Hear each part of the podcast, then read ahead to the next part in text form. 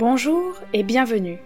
Vous écoutez Virgilien, l'émission de lecture et résumé de l'Énéide, épopée de la fondation de Rome et des Romains, écrite par Virgile entre moins 29 et moins 19 avant Jésus-Christ.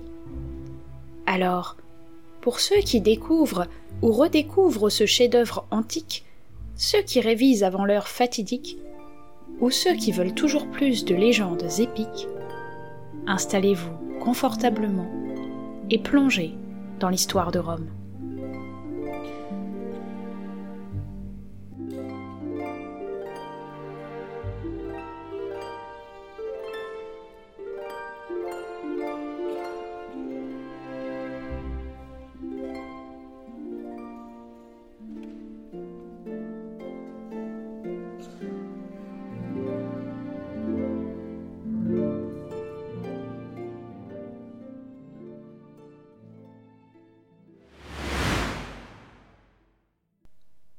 Livre 4, partie 2 La mort d'une reine. Mais, bien qu'il désire adoucir sa douleur, la consoler, écarter d'elle ses idées torturantes, aîné tout gémissant, et l'âme ébranlée d'un grand amour n'en obéit pas moins pieusement aux ordres des dieux, et retourne à ses vaisseaux. Alors les Troyens s'attellent au travail de tout le rivage, ils tirent les hautes nefs à la mer. Les carènes enduites de pois sont mises à flot. Ils apportent de la forêt, des rames encore feuillues et des troncs encore bruts, le cœur tout à la fuite. Vous les verriez, désertant la ville, accourir de tous les points, et vous croiriez voir des fourmis lorsqu'elles dévalisent un monceau de blé et qu'en prévision de l'hiver, elles l'emportent dans leurs trous. Elles vont à travers la plaine, noirs bataillons, et charrient leur butin parmi les herbes sur d'étroits sentiers. Les unes, de toute la force des épaules, poussent d'énormes grains. Les autres rallient les troupes et harcèlent les retardataires. Toute la route n'est qu'agitation et travail. Mais toi qui voyais cela, que pensais-tu, dis donc?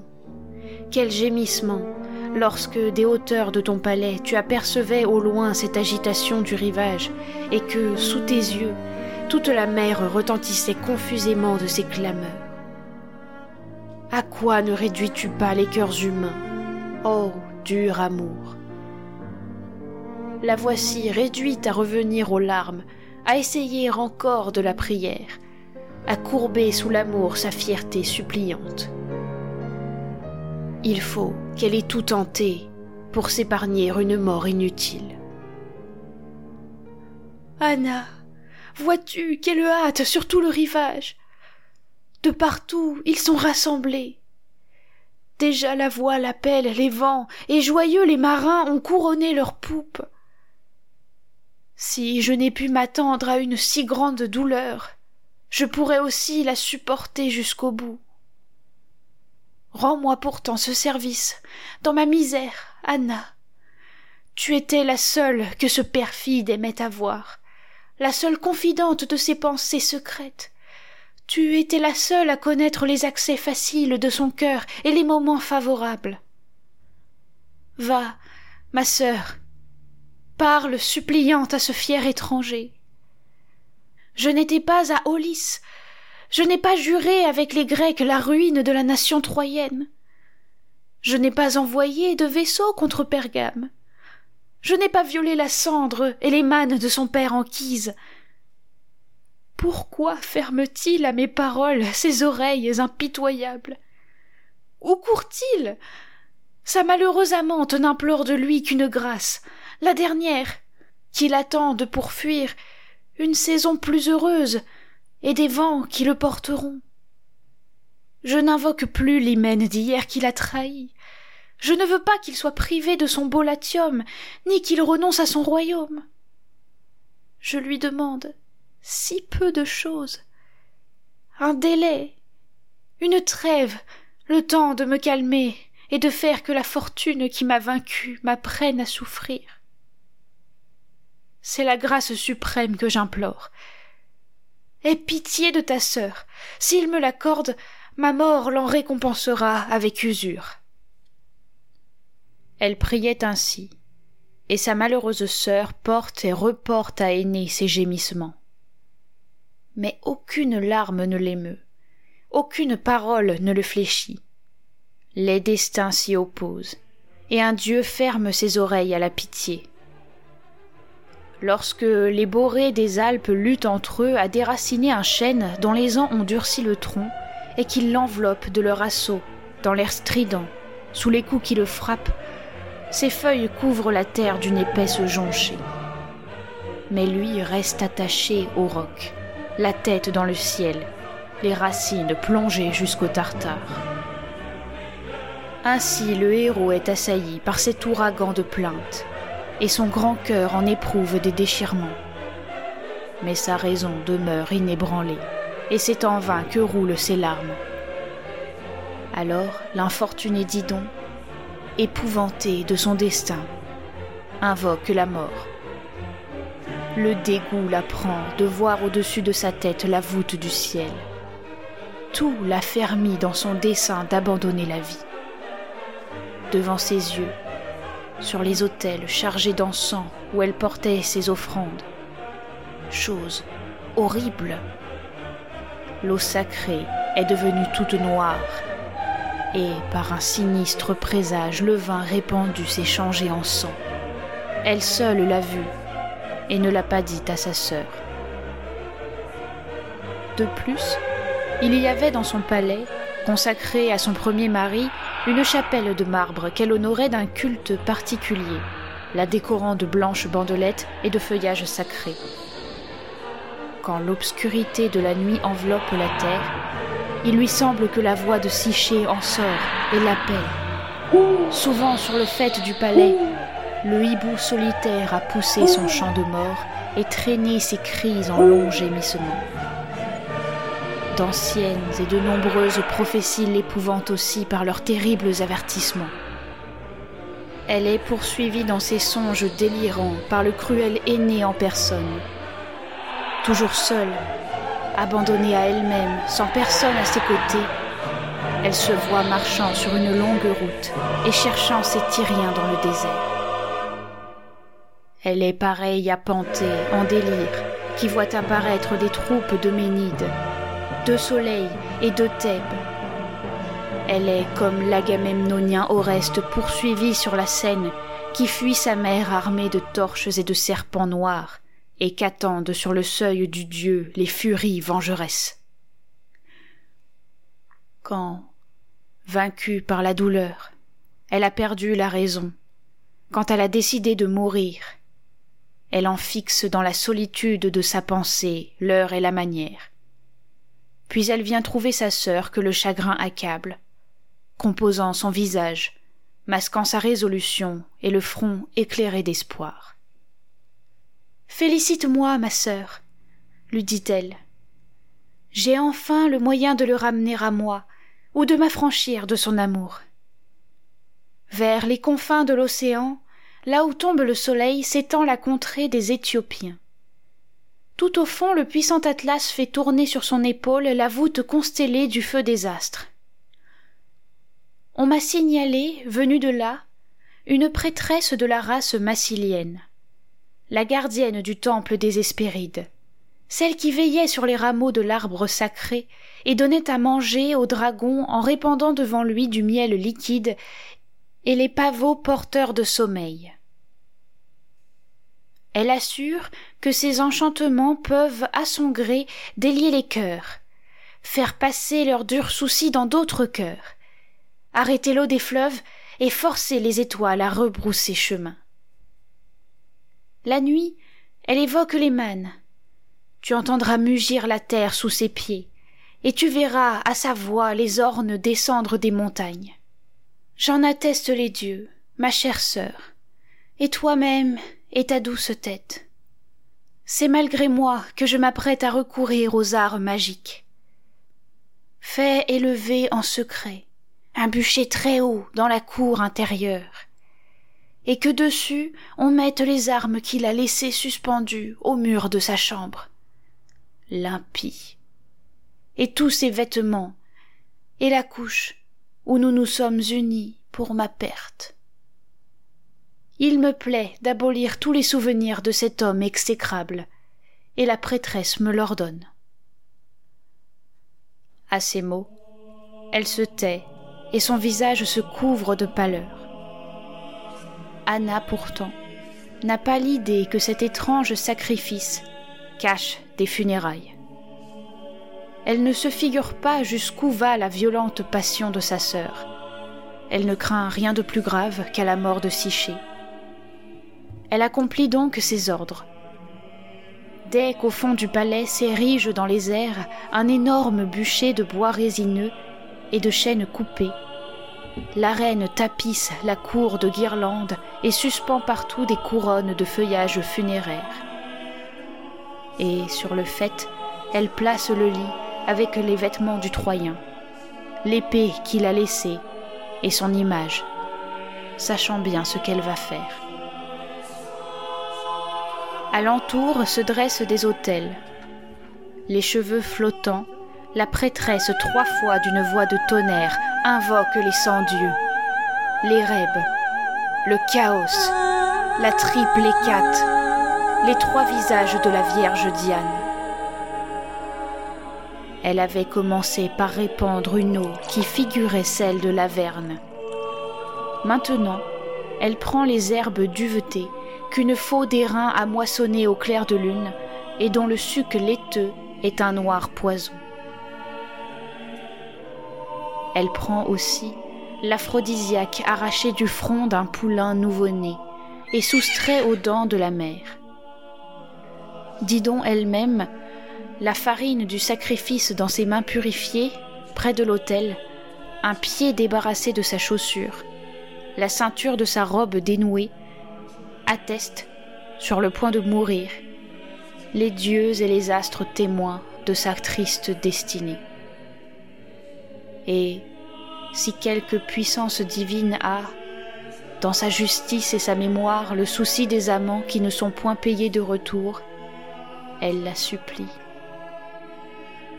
Il faisait nuit, et par toute la terre les corps fatigués goûtaient la paix du sommeil. Les forêts et les plaines farouches de la mer avaient trouvé ce repos.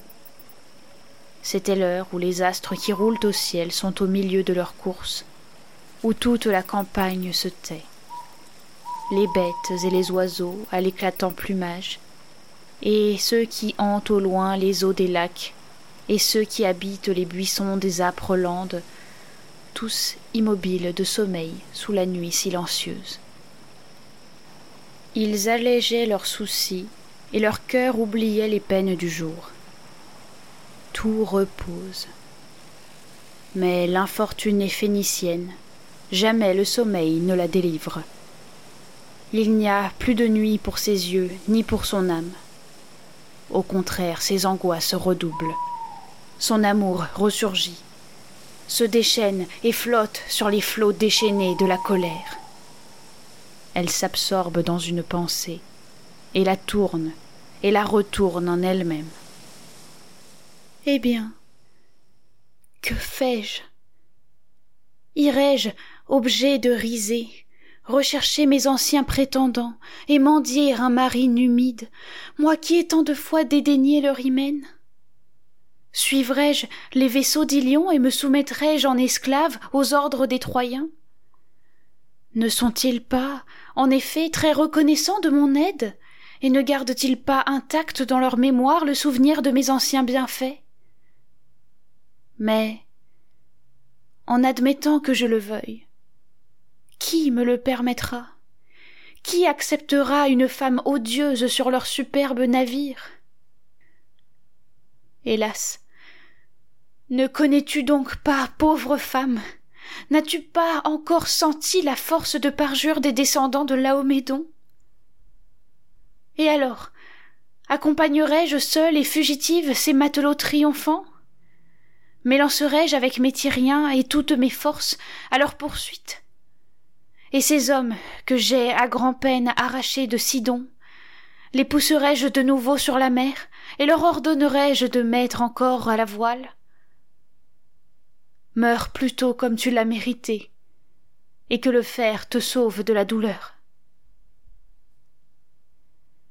Oh, ma sœur, c'est toi qui, vaincue par mes larmes, c'est toi qui, la première, a chargé mon âme passionnée de tous ces maux et m'a livrée à l'ennemi. Il ne m'était pas permis de mener, comme les bêtes sauvages, une vie sans reproche en dehors du mariage, ni sans crime de connaître une telle passion. Je n'ai pas gardé la foi promise aux cendres de Siché. Telles étaient les plaintes qu'exhalait son cœur déchiré. Aîné, sur la haute poupe, bien décidé à partir, dormait. Tous les préparatifs avaient été exécutés en tout point. Dans son sommeil, l'image du Dieu revenu sous les mêmes traits s'est offerte à ses yeux et semble l'avertir encore. C'était bien Mercure. Il avait sa voix, son teint, ses cheveux blonds, la beauté de la jeunesse. Fils d'une déesse, peux-tu donc dormir sous de si grands risques? Ne vois-tu pas quels dangers vont enfin se dresser autour de toi? Insensé, n'entends-tu pas le souffle favorable des zéphyrs? Cette femme, décidée à mourir, médite des ruses et un crime abominable. Et son âme bouillonne dans des remous de colère. Pourquoi ne prends-tu pas la fuite en toute hâte pendant que tu peux encore te hâter? Tu verras d'ici peu la mer écumer sous les navires et briller des torches cruelles, et tout le rivage en feu, si l'aurore te retrouve attardé sur ses rives. Va, pars, plus de délai. La femme est toujours chose variable et changeante. À ces mots, il s'est confondu avec les ténèbres de la nuit. Épouvanté de cette subite apparition, Aîné ah. s'arrache au sommeil. Il presse et harcèle ses compagnons. Hommes, éveillez-vous, saisissez les rames, déployez les voiles rapidement. Voici qu'un Dieu, envoyé du ciel pour la seconde fois, m'excite à précipiter notre fuite et à trancher nos amarres. Nous te suivons, sainte divinité. Qui que tu sois, nous obéissons pour la seconde fois à ton commandement, avec allégresse. Assiste-nous, sois-nous bienveillante et fais luire au ciel ces étoiles qui nous préservent. Sur ces mots, il dégaine son épée de foudre et frappe de sa lame le câble qui retenait le vaisseau. La même ardeur s'empare de tous. C'est une hâte fiévreuse, une ruée. Le rivage est loin la mer disparaît sous les voiles. De toute leur force, les rameurs font jaillir l'écume et balaient les eaux glauques. Déjà l'aurore, quittant la couche empourprée de Titon, commençait à baigner la terre de sa lumière nouvelle. Du haut de son palais, la reine vit à la fois le matin blanchir et les vaisseaux s'éloigner, tous du même coup d'aile. Le rivage était désert et le port sans rameur. Alors trois et quatre fois elle frappa de sa main sa belle poitrine et arracha ses blonds cheveux. Oh. Jupiter. S'écrie-t-elle. Il s'en ira donc. L'étranger se sera joué de notre royauté. On ne courra pas aux armes, on ne le poursuivra pas de toute la ville, on ne lancera pas derrière lui tous les vaisseaux de mes chantiers. Allez, apportez vite des flammes, donnez des traits, faites force de rame. Que dis-je? Où suis-je? Quelle folie m'égare Infortuné Tidon, ce que peut faire cet impie? Te touche-t-il donc maintenant? C'était bon lorsque tu lui donnais ton sceptre. Voilà les serments et la bonne foi de l'homme qui porte avec lui, dit-on, les pénates de sa patrie, et qui chargea sur ses épaules son père accablé par l'âge. Et je n'ai pu le saisir, déchirer ses membres, les disperser sur les flots. Je n'ai pas égorgé ses compagnons, égorgé son ascagne pour le lui donner à manger sur la table paternelle. Mais dans cette lutte, la fortune eût été douteuse. Et quand elle l'eût été, que craint-on lorsqu'on va mourir? J'aurais porté les torches dans son camp, j'aurais incendié ses tillacs. Le père et le fils et toute la race, je les aurais abîmés dans les flammes et je m'y serais jeté après eux. Ô soleil dont les feux éclairent tous les travaux du monde, et toi, Junon, médiatrice de mon union, et témoin de mes douleurs, et toi, Hécate, qu'on invoque en hurlant la nuit au carrefour des villes, et vous, divinité vengeresse, furies et dieux de la mourante Élissa, écoutez ceci. Je mérite que votre volonté divine se tourne vers mes mots. Exaucez mes prières. Si la nécessité veut que cet homme exécrable atteigne le port et aborde au rivage, si les destins de Jupiter l'exigent, et si l'arrêt en est immuable, que du moins, assailli dans la guerre par les armes d'un peuple audacieux, chassé de ses frontières, arraché des bras de son Iule, il soit réduit à mendier des secours et voit les indignes funérailles de ceux qui le suivront. Et qu'après avoir subi les lois d'une paix honteuse, il ne puisse jouir ni de sa royauté, ni de la douce lumière mais qu'il tombe avant le temps et qu'au milieu des sables de son cadavre gise, privé de sépulture. Voilà mes prières, voilà le dernier vœu qui s'échappera de mon cœur avec mon sang. Et vous, Tyriens, harcelez de votre haine toute sa race, tout ce qui sortira de lui, et offrez à mes cendres ce présent funèbre qu'aucune amitié, qu'aucune alliance n'existe entre nos peuples. Et toi, qui que tu sois, né de mes ossements, ô mon vengeur, par le fer, par le feu poursuis ces envahisseurs dardaniens. Maintenant et plus tard, et chaque fois que tu en auras la force. Rivage contre rivage, mer contre mer, arme contre arme, étendez mes imprécations.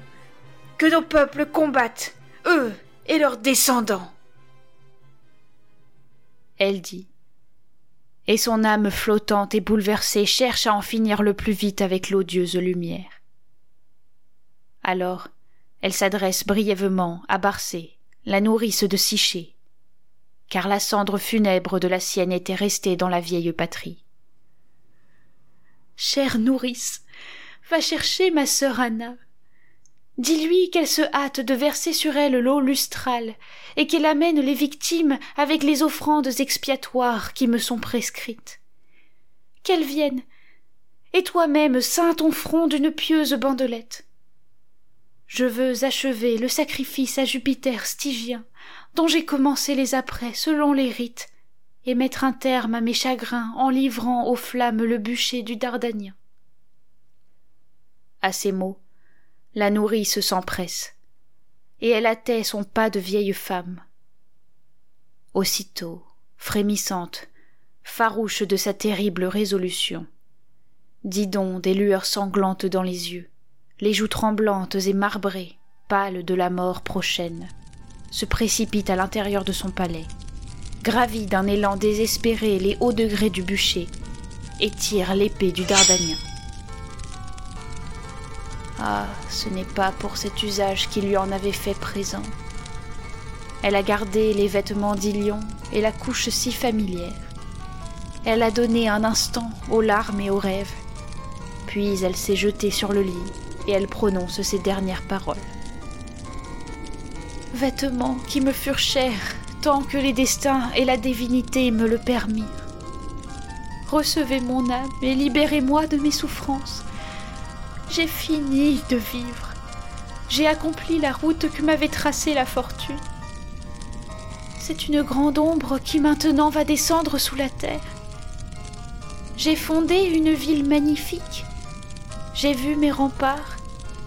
J'ai vengé mon mari et puni le crime de mon frère. Heureuse. Hélas, trop heureuse. Si seulement les vaisseaux dardaniens n'avaient jamais touché nos rivages. Elle dit, et collant ses lèvres sur le lit, Je mourrai sans vengeance. Mais mourons. Il m'est doux d'aller ainsi. Oui, même ainsi, chez les ombres. Que de la haute mer le cruel Dardanien repaisse ses yeux des flammes de mon bûcher, et qu'il emporte avec lui le mauvais présage de ma mort. Elle parlait encore, que ces femmes voient l'infortuné s'affaisser sous le fer mortel, et le sang écumer sur l'épée, et ses mains en être éclaboussées. Un cri monte sous les voûtes du palais, et la renommée fait la bacchante dans la ville frappée de terreur. Toutes les maisons retentissent de lamentations, de gémissements et du hurlement des femmes. L'air résonne de clameurs aussi lugubres que si tout Carthage ou l'antique ville de Tyr s'écroulait sous l'irruption des ennemis, et que si les flammes furieuses déferlaient sur les toits des hommes et des dieux. Sa sœur a entendu. Pâle comme une morte, épouvantée, se meurtrissant le visage de ses ongles, la poitrine de ses poings. Elle se jette éperdue à travers la foule et appelle la mourante et crie son nom. Voilà donc ce que tu méditais, ma sœur. Et c'était moi que tu trompais. Et c'était cela que me préparait ce bûcher que tu voulais. Ces feux, ces autels. De quoi me plaindre d'abord, moi que tu as abandonné? Est-ce par mépris que tu as refusé à ta sœur de t'accompagner dans la mort? Que ne m'appelais-tu à partager ton destin? La même blessure, la même heure nous eût emportés toutes les deux. J'ai donc dressé ce bûcher de mes mains. J'ai invoqué de ma voix les dieux de la patrie, pour que la cruelle que je suis fût absente au moment où tu t'y serais placée. Oh ma sœur, que tu nous as frappés du même coup mortel, toi et moi, ton peuple, et ton sénat sidonien, et ta ville. Donnez-moi de l'eau, donnez-moi de l'eau, je veux laver sa plaie. Et si quelques souffles flottent encore sur ses lèvres, le recueillir dans un baiser? Elle avait, en parlant ainsi, gravi les hauts degrés. Elle pressait dans ses bras sa sœur expirante, la réchauffait et gémissait, et avec sa robe étanchait les sombres flots de sang. Didon essaya de soulever ses lourdes paupières, et de nouveau s'évanouit. On entend au fond de sa poitrine siffler sa blessure. Trois fois elle s'est redressée et s'est appuyée à son coude. Trois fois elle est retombée sur son lit. De ses yeux errants, elle a cherché là-haut la lumière du jour et elle a gémi de l'avoir trouvée. Alors la toute-puissante Junon, ayant pitié de sa longue souffrance et de sa pénible agonie, a dépêché Iris du haut de l'Olympe pour qu'elle déliât cette âme qui se débattait dans les liens de ses membres. Comme sa mort n'était due ni à la nécessité, ni à un châtiment, alors que la malheureuse succombait avant le temps aux accès d'une fureur soudaine. Proserpine n'avait pas encore arraché de sa tête blonde le cheveu fatal, ni consacré son front à l'orcus stygien. Iris, dont les ailes de safran étincellent de rosée, et qui traînent par le ciel mille reflets divers sous les rayons adverses du soleil, descend et s'arrête au-dessus de la mourante. J'ai reçu l'ordre d'apporter au Dieu des enfers son tribut sacré, et je te délie de ton corps, dit-elle. De sa main droite, elle coupe le cheveu. Aussitôt, toute la chaleur de Didon se dissipe et sa vie s'exhale dans les airs.